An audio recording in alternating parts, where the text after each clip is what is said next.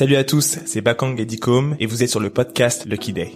Lucky Day, c'est un podcast sur le business, le branding et la culture pour vous donner les outils pour entreprendre plus facilement. Merci à JVC pour les casques audio. Et merci à WeWork pour l'espace de coworking. C'est parti. Let's go. Avant de commencer, je voudrais remercier tous ceux qui prennent le temps de mettre des commentaires et de mettre 5 étoiles sur Apple Podcasts. Ça fait super plaisir. N'hésitez pas, mettez-nous des reviews. Mettez-nous 5 étoiles si vous aimez les épisodes et mettez un petit commentaire, ça nous fait remonter dans le classement et c'est génial. C'est parti. Dans ce nouvel épisode, on parle de gestion des finances personnelles, d'investissement dans l'immobilier et en start-up avec Anthony Bourbon, fondateur de Feed et nouveau membre du jury de la saison 2 de l'émission qui veut être mon associé. On s'est dit que c'était hyper intéressant d'en savoir plus sur la construction de son patrimoine personnel et sur sa stratégie d'investissement. C'est simple, prenez un papier et un stylo. C'est parti.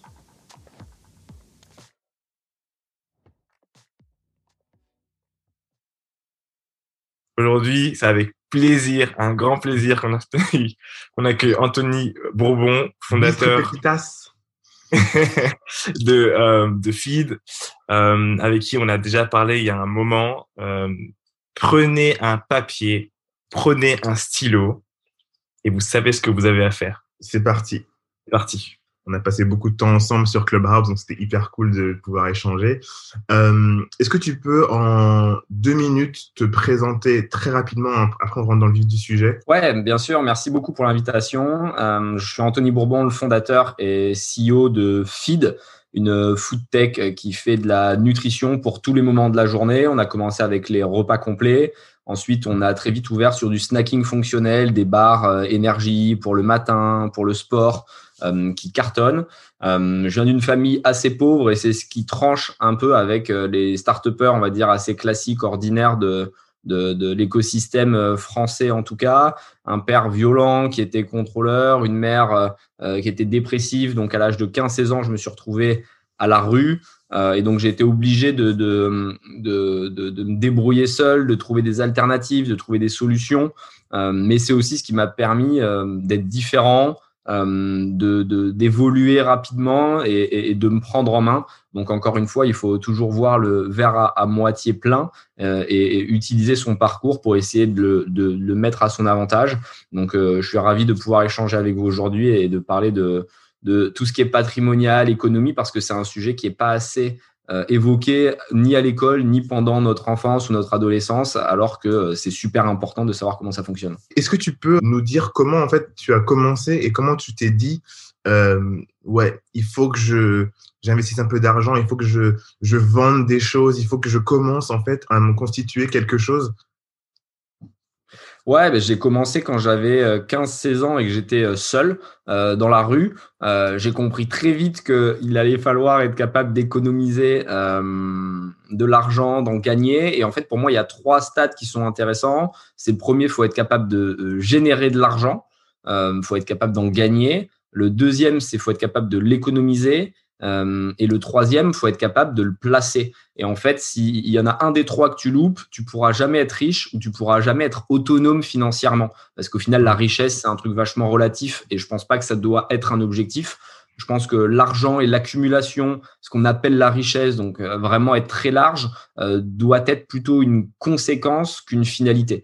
C'est-à-dire mmh. que en soi, si tu ne penses qu'à l'argent et que tu es obsédé par le bien matériel, ce sera difficile de l'avoir parce que tu vas faire des erreurs, tu vas penser court terme, alors que si tu es passionné par ce que tu fais, que tu prends beaucoup de plaisir au quotidien, et euh, que du coup tu es bon dans, dans, dans, dans, dans tes aventures, euh, dans, euh, les, avec les gens qui t'entourent, là naturellement l'argent va se déclencher. Donc il faut évidemment comprendre comment ça fonctionne et avoir des grandes lignes, des grandes stratégies patrimoniales, mais à côté de ça, il faut être capable de prendre du plaisir au quotidien, donc se concentrer sur le quotidien tout en gardant en ligne de mire les objectifs long terme. Alors toi, tu as choisi, as choisi l'entrepreneuriat. En fait, très tôt, tu as eu cette fibre entrepreneuriale. Euh, comment est-ce que tu t'es dit, vas-y, euh, vas-y, il faut que je commence à faire de l'argent, quoi? J'ai pas eu le choix parce qu'au final, euh, quand je me suis retrouvé à 16 ans dans une situation un peu compliquée, c'est là que j'ai réalisé l'impact et le coût de la vie. C'est-à-dire que hum, je pense qu'une des erreurs des parents ou des familles, c'est de vouloir mettre dans des zones de confort leurs enfants de manière à les protéger, à les couver. Et le souci, c'est que quand ils sont confrontés à la réalité du business ou de la vie tout simplement à 25-30 ans, ils tombent de haut. Alors que moi, ça, je l'ai réalisé à 15-16 ans. Et donc, j'ai capté que même acheter un sandwich, ça allait coûter 3 euros. que si tu voulais un transport en commun, ça allait être 1,50€ à chaque fois. Et en fait, toutes ces petites dépenses du quotidien, euh, je les percevais immédiatement parce que comme j'avais très peu d'argent, je voyais l'impact que ça avait. Donc, euh, je me suis dit comment je peux faire pour toujours avoir un mois d'avance? C'était ma technique au début. Euh, j'essayais toujours d'avoir au moins 300 euros d'avance pour pouvoir survivre euh, et je me rationnais en fait l'argent, un peu comme on le ferait avec euh, si tu avais une gourde et que tu devais traverser le désert, mais tu te dirais la gourde, je vais pas la boire d'un coup sec, je vais essayer d'en boire un tout petit peu toutes les trois heures.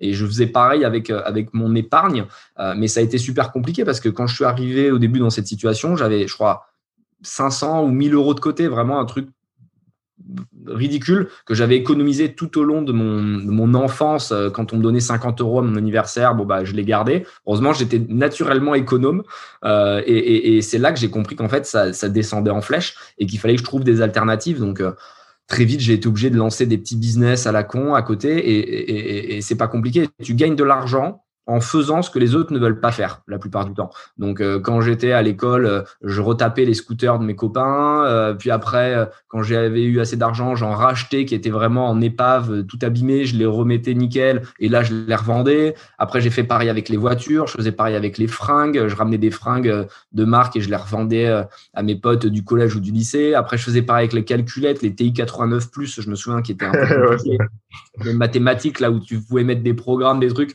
Moi, je mettais des programmes dans les calculettes pour que mes potes puissent tricher pendant les contrôles. Et comme je, gérais bien l'ordinateur, je leur faisais des, des, hacks et tout.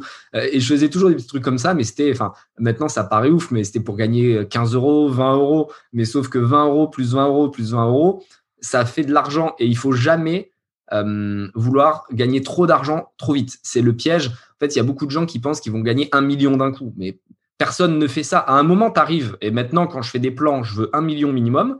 Mais au début, quand tu commences, euh, il faut te dire que c'est l'accumulation de 10 plus 10 plus 10 plus 10 qui va faire 500. Et puis 500 plus 500, ça va faire 1000. Donc, il vaut mieux se fixer plein de petites marches, mais réussir à les monter, plutôt que de se faire des grosses marches et de pas pouvoir les enjamber.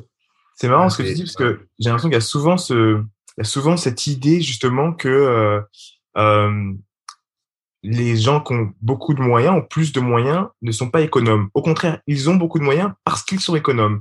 Et on pense qu'ils ont oublié euh, euh, euh, la valeur de l'argent. Or, pas du tout. C'est que généralement, même quand ils font leur plaisir à leur niveau financier, c'est budgétisé.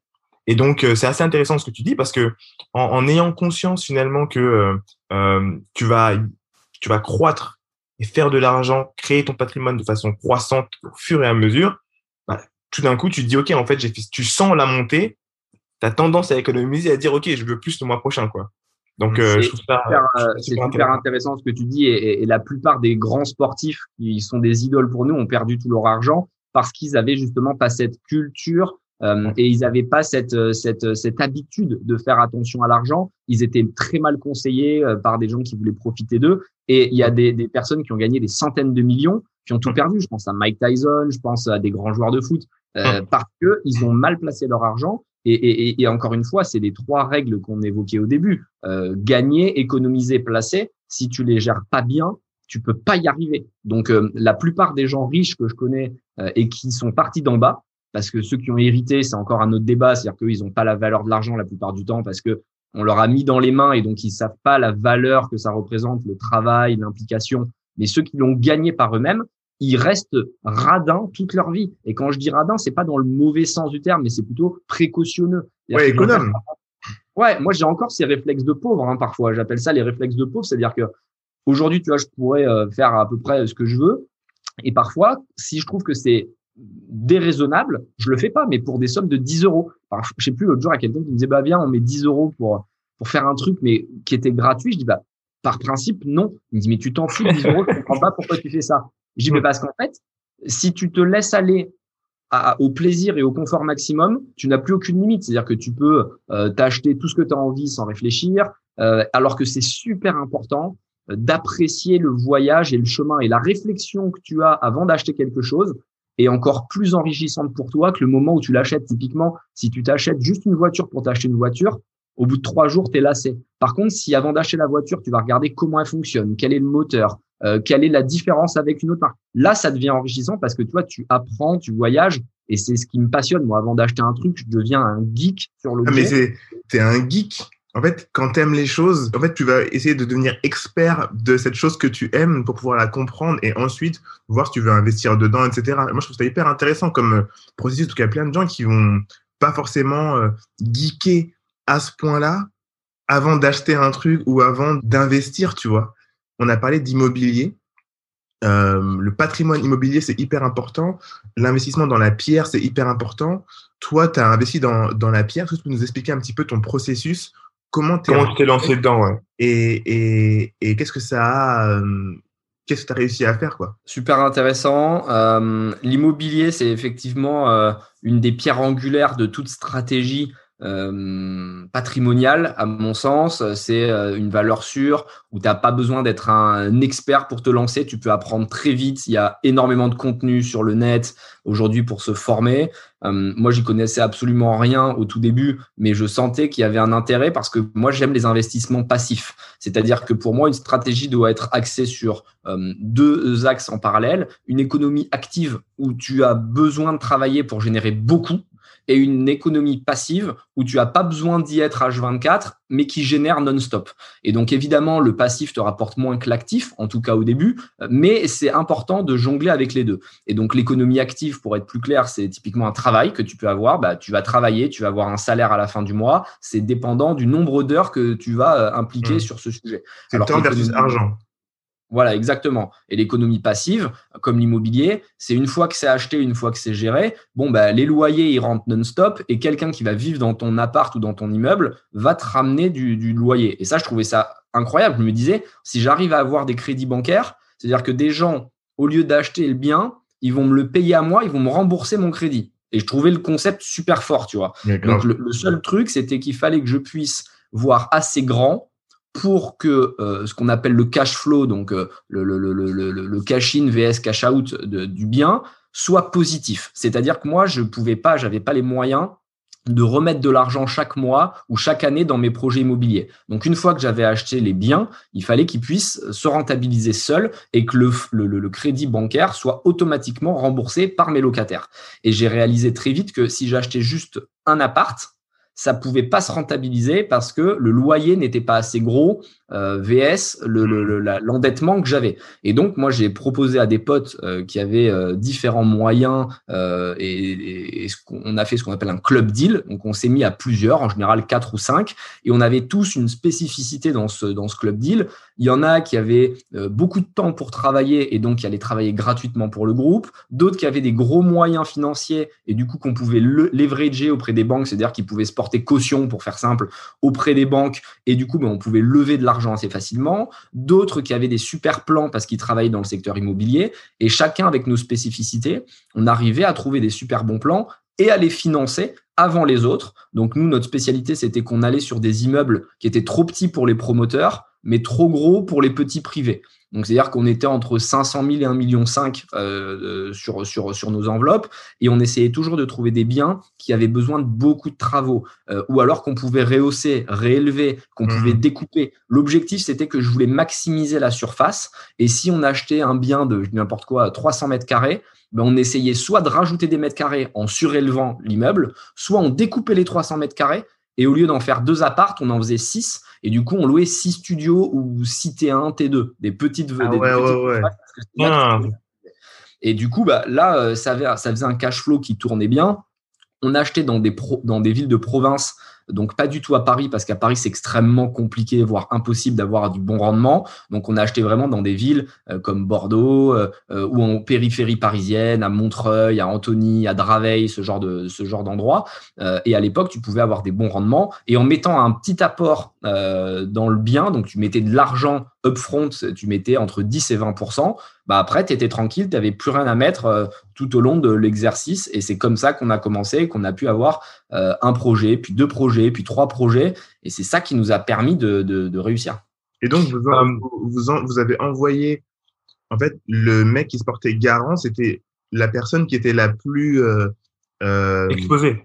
exposée, en tout cas qui avait le, le, le plus gros compte en banque, en tout cas, qui pouvait passer euh, crème en fait à la banque. En gros, il arrive, lui, c'est limite la porte ouverte. Lui, il peut, euh, en gros, il peut euh, faire leverage et tout le monde rentre en fait dans le projet. C'est ça, c'est ce qu'on appelle une baleine dans le milieu. Euh, une baleine, c'est quelqu'un qui a des gros moyens et qui a un beau nom. C'est-à-dire que le banquier, quand il voit cette personne, alors généralement, ça venait des parents parce que nous, on était jeunes, donc personne n'avait Ouais. de réussite à cet âge-là.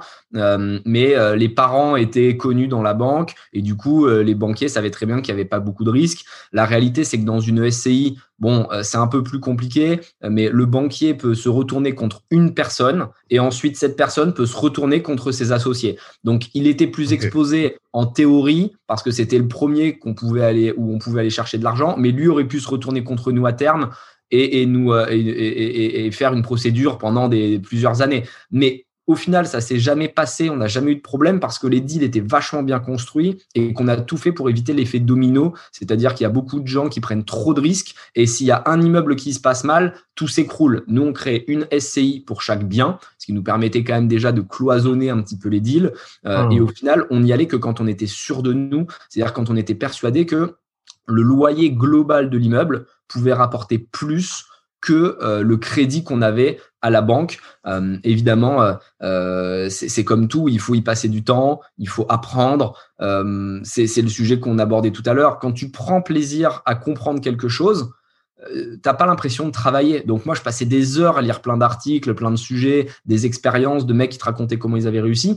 Et, du coup, tu te nourris de, de, de tout ça et tu deviens un peu un expert de ta verticale. Et c'est, je pense, super important. Et même avec Feed aujourd'hui ou dans toutes mes boîtes, je creuse le sujet comme si j'allais le faire. Et parfois, euh, il y a même des VC qui me le reprochent ou des, des personnes dans mon équipe qui me disent Ouais, quand tu as une idée, tu vas super loin et on travaille comme si on allait le faire. Et au final, parfois, on le fait pas. Je dis Bah oui, mais Mmh. pour savoir s'il faut le faire, il faut se mettre dans la position euh, réelle d'acheteur. Et quand on achetait un immeuble, on allait jusqu'au bout. Parfois, on allait jusqu'à la, à la vente. Quoi. On allait, et à la veille de la vente, on faisait péter le deal.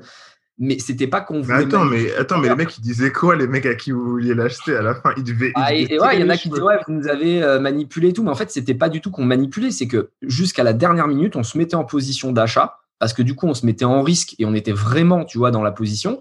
Et last minute, quand on faisait un risk rewards ou qu'on faisait une analyse, qu'on faisait là quand même, il y a euh, cette analyse est pas bonne, il y a du plomb, il y a de l'amiante, il y a je sais pas quoi.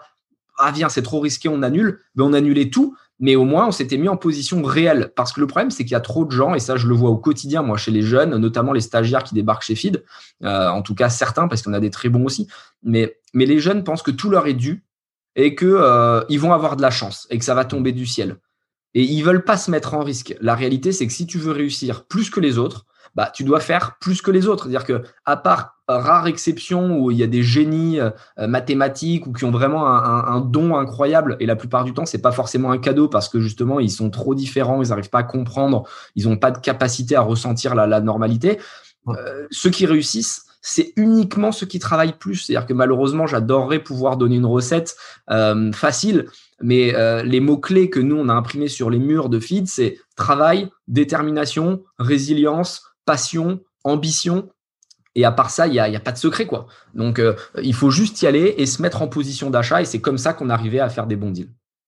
Ça, c'est ouf. Euh, comment est-ce que euh, vous faites justement pour, enfin, comment t'as fait du coup pour te dire, ok, il faut que je m'entoure des bonnes personnes, parce que sur les différents projets, donc immeubles, est-ce que tu travaillais avec le même groupe? Est-ce que tu décidais de vous bouger un peu parce que voilà, tu voyais des opportunités? Comment ça se passait? C'est intéressant, tu mets le point sur un, tu mets le doigt sur un point qui est, qui est clé pour moi, en tout cas dans ma réussite perso. S'il y avait un mot-clé que je vais euh, sortir depuis ma, ma, ma jeunesse, c'est fédérer. Il faut être capable de fédérer des gens. C'est-à-dire que dans tout projet, vous pouvez pas y aller seul. Il y a des projets où vous allez pouvoir prendre un billet tout seul parce que c'est facile, vous allez prendre 10 000, 15 000 balles. Mais si vous voulez faire des vrais gros projets, euh, vous devez fédérer autour de, vous, euh, autour de vous des gens qui sont meilleurs que vous. Et, et, et ça, ça vient de l'émotion. C'est-à-dire que vous devez être capable de générer euh, une envie de travailler avec vous. Vous devez euh, générer de la confiance pour que les gens se disent ce mec ou cette nana m'ont l'air bien, on, on, on va faire un truc ensemble. Et effectivement, dans chaque groupe, j'avais des, des personnes différentes. Alors, j'avais toujours un noyau dur qui revenaient, une ou deux personnes minimum. Et puis après, on changeait de baleine parce qu'une baleine voulait faire un deal, mais pas forcément deux, trois, quatre. Et nous, on voulait accumuler. Et on voulait vraiment faire du gros. Et je pense que c'est important aujourd'hui de dire aux jeunes, n'ayez pas honte de vouloir faire de grandes choses. Moi, quand j'étais jeune, on m'a beaucoup euh, reproché d'être trop ambitieux. Même mes parents, qui eux, évidemment, euh, n'avaient zéro, avaient zéro ambition, puisque, enfin, de base, c'est pas des gens intéressants, mais ils me disaient ouais, toi, t'aimes trop réussir, t'as trop l'argent, tu veux trop de trucs. Alors qu'en fait, moi, je voulais juste réussir. Et mes parents, mon père était contrôleur de train, et ça faisait peut-être, je sais pas, dix générations qu'il travaillait à la SNCF, tu vois. Et, quand je dis, ben moi, ça m'intéresse pas d'aller à la SNCF, genre, euh, c'était euh, un cataclysme dans la maison. Mais euh, pourquoi? T'es un mec de droite, tu veux réussir, de l'argent? Ah ouais, ce genre de ce genre de, de, de conversation. Ouais, c'était vraiment hyper relou. Et du coup, moi, j'ai toujours voulu faire quelque chose de gros. Et donc, je dis aux jeunes aujourd'hui, si vous voulez pas faire du gros, c'est pas grave. Mais si vous voulez faire du gros, allez-y à fond et n'écoutez pas les gens qui vont vous dire t'es trop ambitieux ou tu travailles trop, t'as trop la dalle. En fait, il faut juste écouter ses envies et savoir ce qui vous donne de l'épanouissement personnel au quotidien. Et si c'est ça, foncez. Et, du coup, comment est-ce que... Ah, excuse-moi, vas-y, vas-y. Non, mais je disais une petite parenthèse. Est-ce qu'on peut être trop ambitieux? Est-ce qu'on peut avoir trop d'ambition? Je suis pas sûr. Hein. Tu peux avoir trop d'ambition si elle n'est pas placée, si, elle si, si c'est pas la bonne finalité. C'est-à-dire que, comme on le disait tout à l'heure, si ton ambition c'est juste je veux de l'argent, euh, de l'argent, c'est nul parce que tu seras malheureux. Parce qu'en fait, l'argent, d'une, si t'es pas trop mauvais, il viendra. Euh, je dis pas que c'est facile parce que c'est, ça met beaucoup de temps, il faut être patient. Tu réussiras pas les cinq premières années, ça va te prendre 10, 15 ans, mais si tu travailles bien, tu l'auras. Mais une fois que tu l'auras sur ton compte, ça suffira pas. Euh, par contre, ce qui est beau comme ambition, euh, c'est d'avoir des rêves et des missions, des promesses qui vont plus loin que la simple réussite. Un peu comme Feed, il y en a beaucoup qui nous disent ouais, ils veulent juste vendre des bars. Non, on vend des bars et des boissons et des snacks pour faire rentrer du chiffre d'affaires, mais notre vraie mission, c'est de remettre la méritocratie au cœur de la société et faire en sorte que euh, l'entrepreneuriat ou l'écosystème startup soit complètement bouleversé par notre message et qu'on puisse montrer à n'importe qui euh, que c'est possible de s'en sortir, que c'est hmm. possible de faire de grandes choses. Et, et c'est ça qui vous donne envie de vous lever le matin et qui vous donne envie de tout éclater. Et, et, et du coup, euh, pour revenir encore un peu sur l'immobilier, Qu'est-ce que tu as appris justement au niveau de la fiscalité? Parce que euh, je vais te demander tout à l'heure si euh, quelqu'un s'occupe de, de, de, tes finances, si tu t'en occupes tout seul, il y a une compréhension à avoir au niveau des, des impôts, de la fiscalité. Comment est-ce que tu t'es euh, éduqué sur ce sujet-là?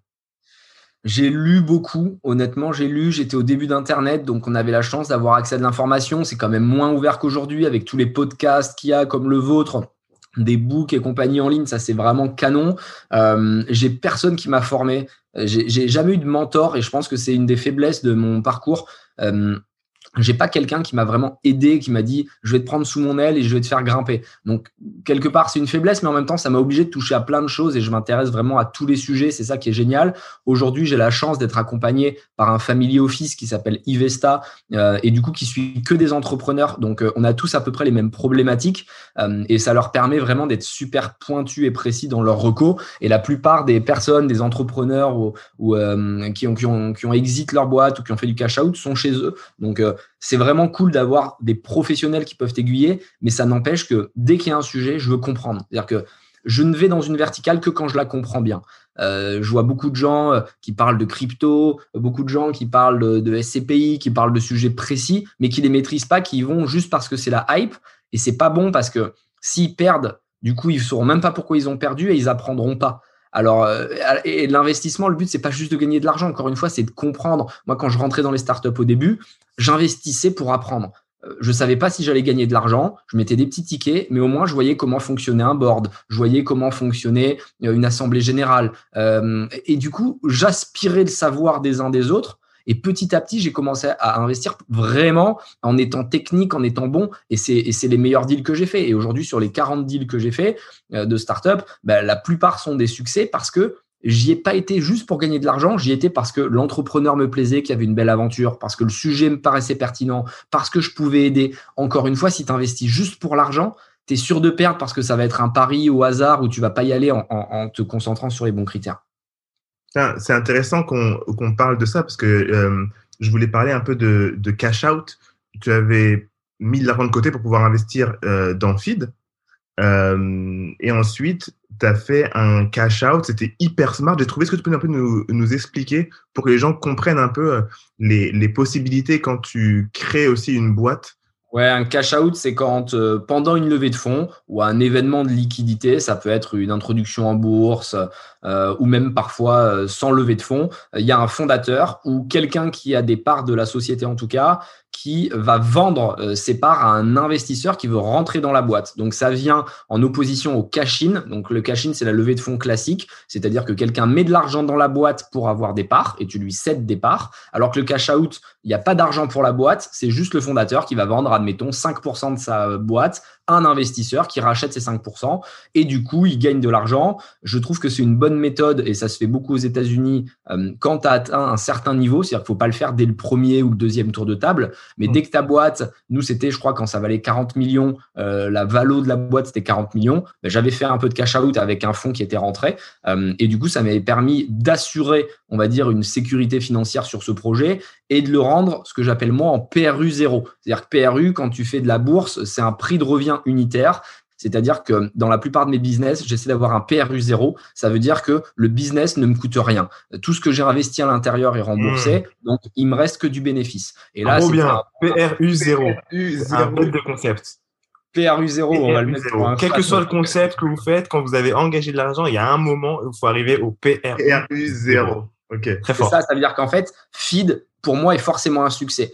Donc c'est un peu vexant pour les fonds d'investissement parce que du coup ils se disent ah oui mais le mec il est plus en risque et tout. Mais la réalité c'est que comme tu fais pas ça que pour l'argent, ça m'empêche pas d'être ultra impliqué dans le feed. Et, ouais, j'ai gagné quelques millions, mais au final, je sais que je peux en gagner 100 encore. Donc euh, évidemment que je vais pas arrêter parce que j'ai pris euh, quelques quelques patates. Je vais y aller. Et je, veux le sac à patates complet. Mais, et, si l'investisseur il a peur que l'entrepreneur se défocus parce qu'il a pris un peu d'argent, c'est que c'est pas le bon entrepreneur parce que hmm. veut toujours plus. On veut faire des grandes réussites. On veut faire vraiment quelque chose de fou. Et encore une fois, l'histoire pour nous c'est la clé. Donc euh, c'est pas l'argent la finalité. Et aujourd'hui, ça me permet d'être complètement décomplexé vis-à-vis de ça et de plus être en stress quand je mm. travaille le matin. Et du coup, ça me fait prendre de meilleures décisions. Typiquement, là, il y avait le Covid pendant deux ans. Toutes les boîtes étaient en stress et il y en a qui ont continué à dépenser pour dire il faut que je fasse du chiffre d'affaires, sinon je vais plus pouvoir lever.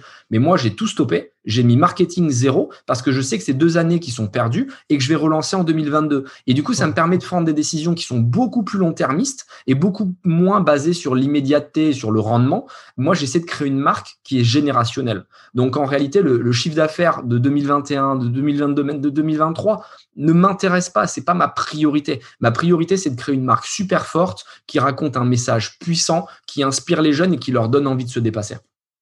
Eh, wow, wow, wow, wow, wow. Là, tu viens de donner beaucoup d'informations et tu en as donné une cruciale. Euh, je pensais pas qu'on allait arriver sur ce sujet-là, mais c'est super intéressant. Donc, j'ai jamais entendu ça avant. Je crois que c'est la première fois que j'entends ça. Donc, pour la pandémie, tu as eu une stratégie de dire on met le marketing à zéro, on reste que sur les retails pour ceux qui restent, et en fait, on réfléchit long terme. C'est-à-dire que pendant deux ans, qu'est-ce que vous faisiez? À quoi vous réfléchissiez? Et, ouais, comment est-ce que tu as euh, comment est-ce que tu as mis en place et exécuté cette stratégie qui était, je pense, risquée pour, euh, à plein de niveaux pour même les investisseurs, euh, les, collaborateurs? Comment est-ce que ça, s'introduit, ça? Super risqué.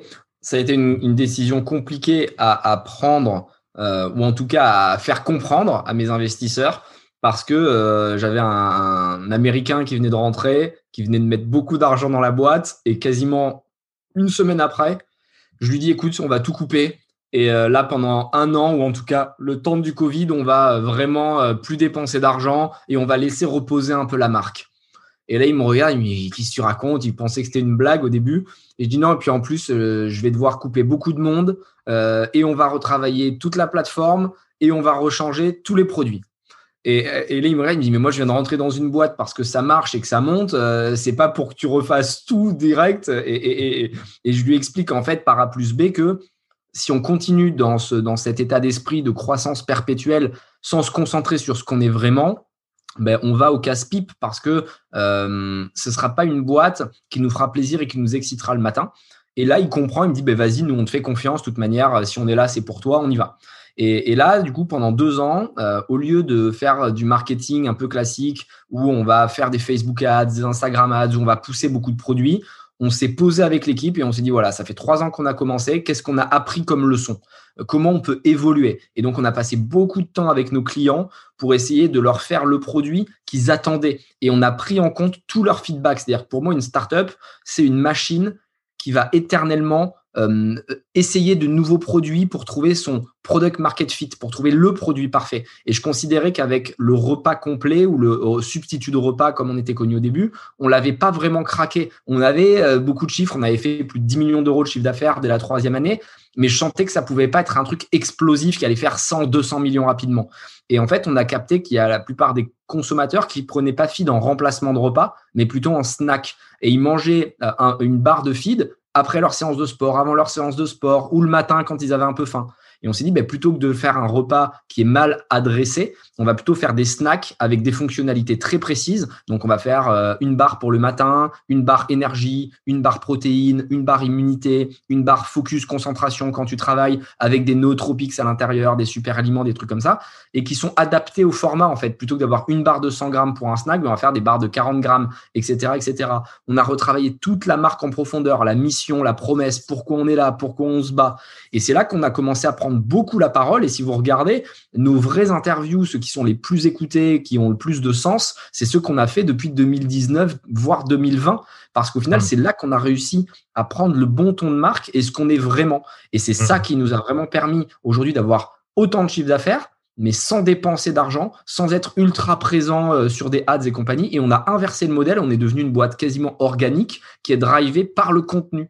Et c'est, je pense, le bon move à avoir fait parce que du coup, on a créé une marque qui est puissante, qui est forte. Et c'est pour ça que les gens qui nous rejoignent aujourd'hui, ils le font pour les bonnes raisons. Et on est ravis d'avoir pris cette décision et d'avoir un peu repris le bon sens paysan qui commençait à manquer parce que le problème, c'est que nous, on a levé 40 millions.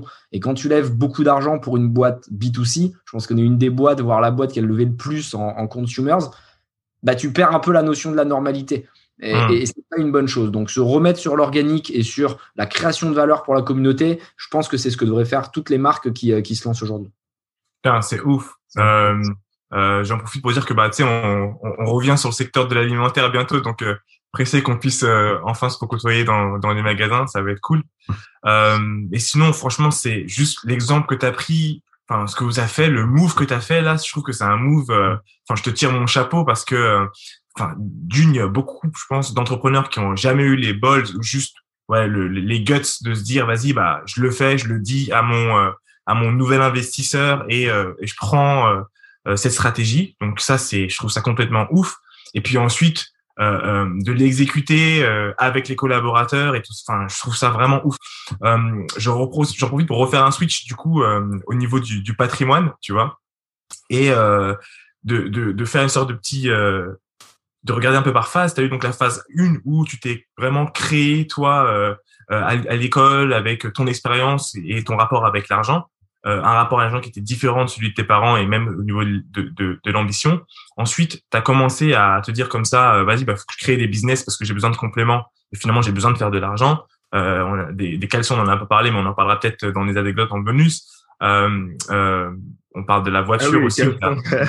Il y a des allers-retours au niveau des, des euh, pour vendre des, des voitures.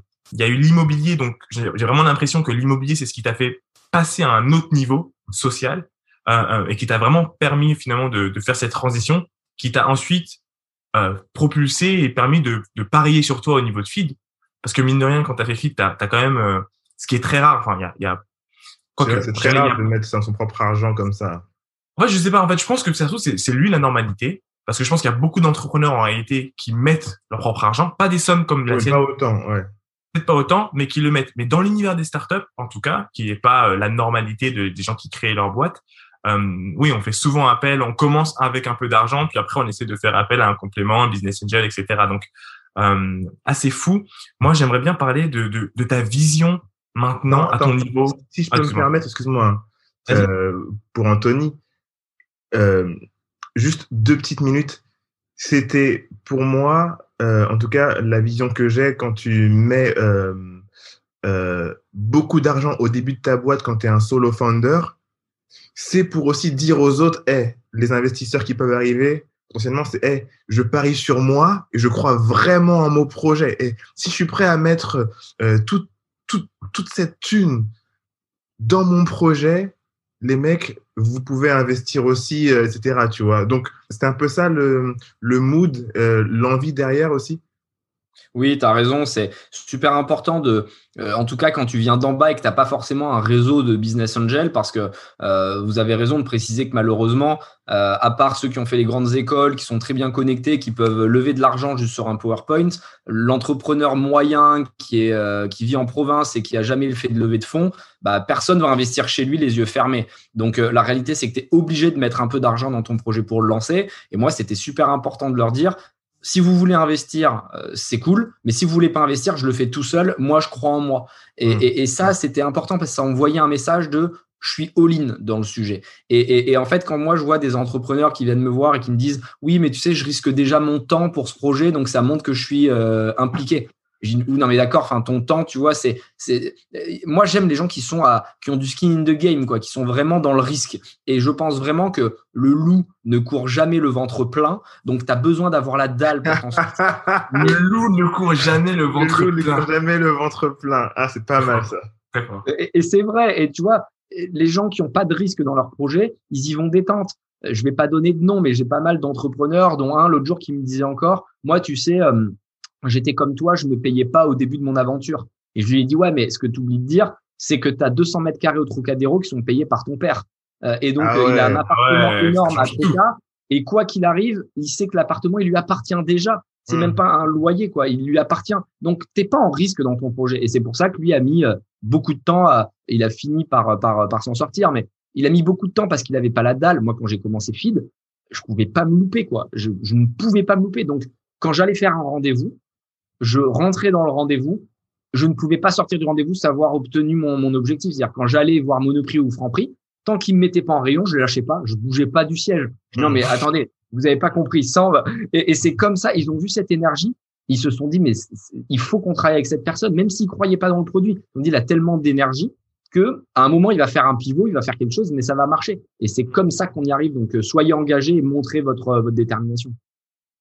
Ouais, ça c'est ouf. Euh, du coup, je suis désolé, ça me fait penser à une autre question. Après, je reviendrai sur la finance, mais bah, tu viens de l'immobilier, on vient d'en parler, et avec Feed, vous avez fait très très fort en digital au début. Alors, comment est-ce que toi, qui sors de l'immobilier, qui a priori n'a pas forcément, euh, euh, euh comment dire, de, de, facilité avec tout ce qui est digital, comment est-ce que tu as fait pour euh, pour dire ok, je m'entoure de ces personnes-là et on va aller à fond digital? Il faut commencer par comprendre, c'est-à-dire se passionner, c'est ce qu'on disait tout à l'heure. Moi, j'ai lu énormément de bouquins sur le digital, j'ai essayé de comprendre comment ça marchait, l'acquisition, le CRM, la rétention des clients avec les cohortes, l'analytics.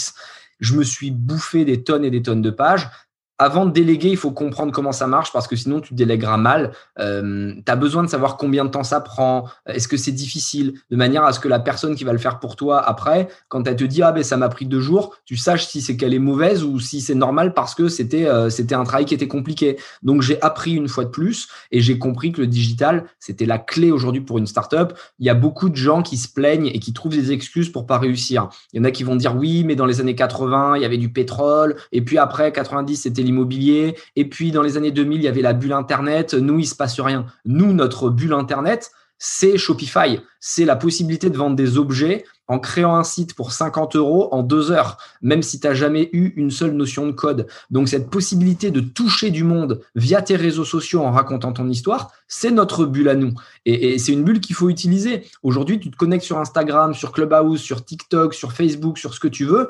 Tu peux toucher énormément de gens en créant du contenu de qualité. Et une fois que tu as créé ton contenu, là, tu peux vendre des objets. Moi, si aujourd'hui j'étais pauvre et que je venais tout en bas et que j'avais 18 ans comme à l'époque, je me mettrais sur un sujet qui me passionne. J'essaierais de créer du contenu de qualité ultra régulièrement pour engager des gens. Et quand j'aurai 10, 50, 100 000 personnes qui me suivent, Là, je leur mettrai un, truc à vendre en adéquation avec euh, la thèse dont je leur ai parlé depuis plusieurs mois. Et c'est une super manière de se lancer. Tu n'as pas besoin d'argent. Aujourd'hui, tu as des caméras qui coûtent rien, des trucs, tu peux t'en sortir avec ton iPhone et tu, et tu génères et tu génères du flux.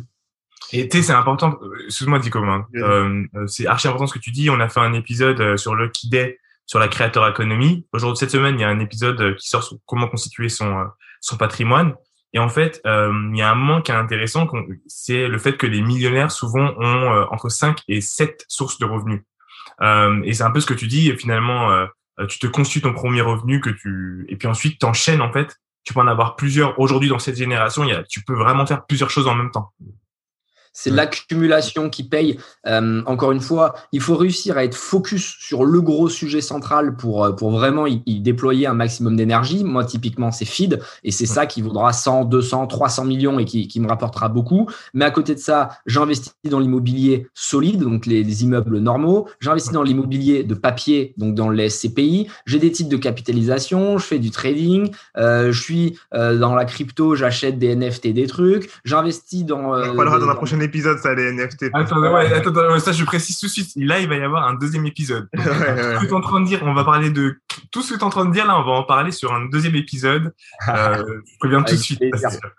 Et, et, du coup, ouais, et puis les startups, et puis ci, et puis là. Et c'est en fait toutes les victoires de toutes ces, toutes ces verticales qui viennent s'accumuler. Tu gagnes euh, euh, X par ici, Y par là, et, à la fin de l'année, bah, quand tu fais l'édition, tu te dis waouh, ça, ça, rentre. Et en plus, tu es passionné par ce que tu fais. Donc, euh, trouvez des sujets qui vous, qui vous animent, qui vous donnent envie de, creuser, et ça va rentrer tout seul. J'ai une toute dernière question avant qu'on finisse. Pour toi, là, aujourd'hui, on est le 12 mai, un jour après mon anniversaire.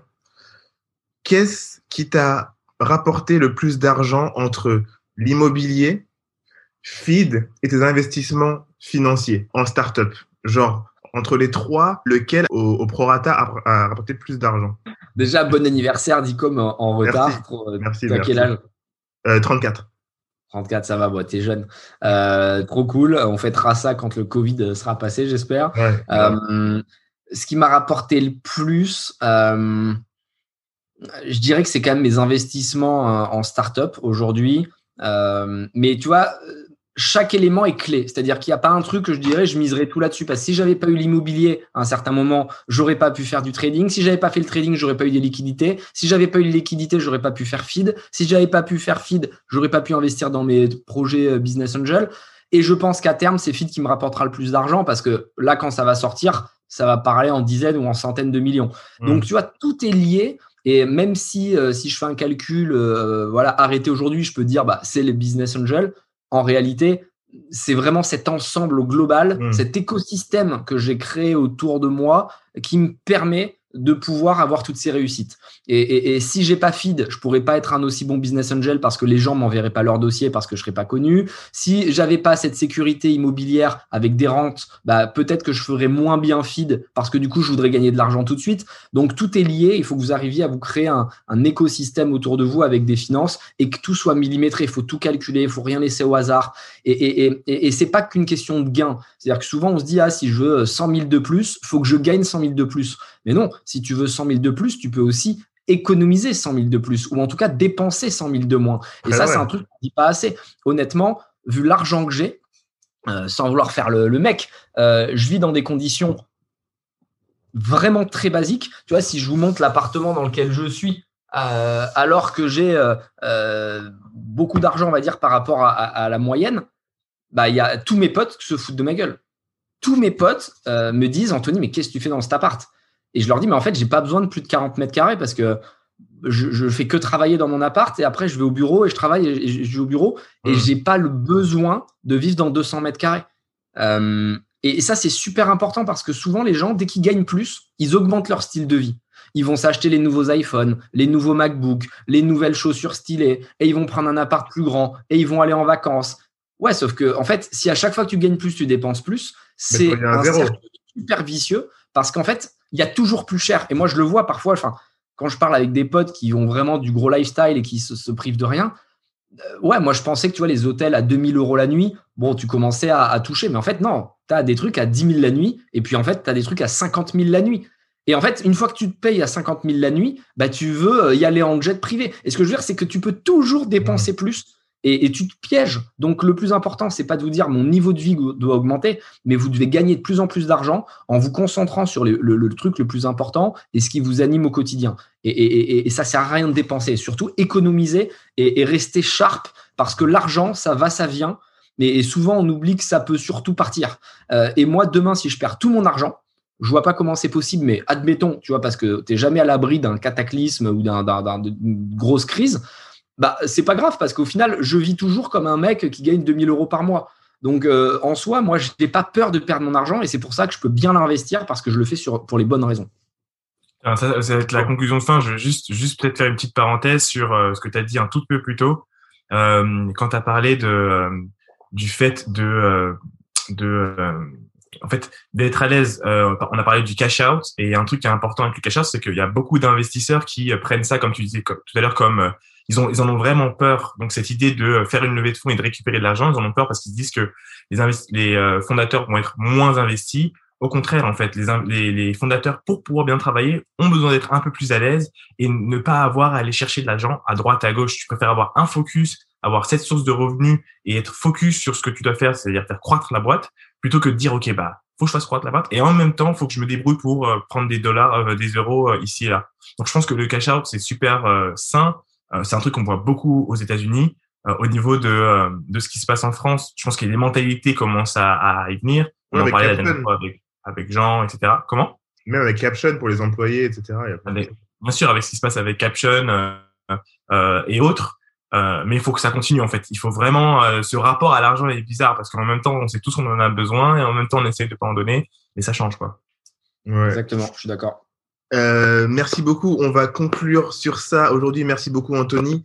Euh, prochain épisode avec toi, on va parler NFT, on va parler crypto. C'est euh, notre sujet en ce moment qui nous passionne. Même on va parler trading, bourse. C'est ça. Même si on n'est pas des pros, là, on est en train de, de se former tous ensemble. Donc, c'est hyper cool.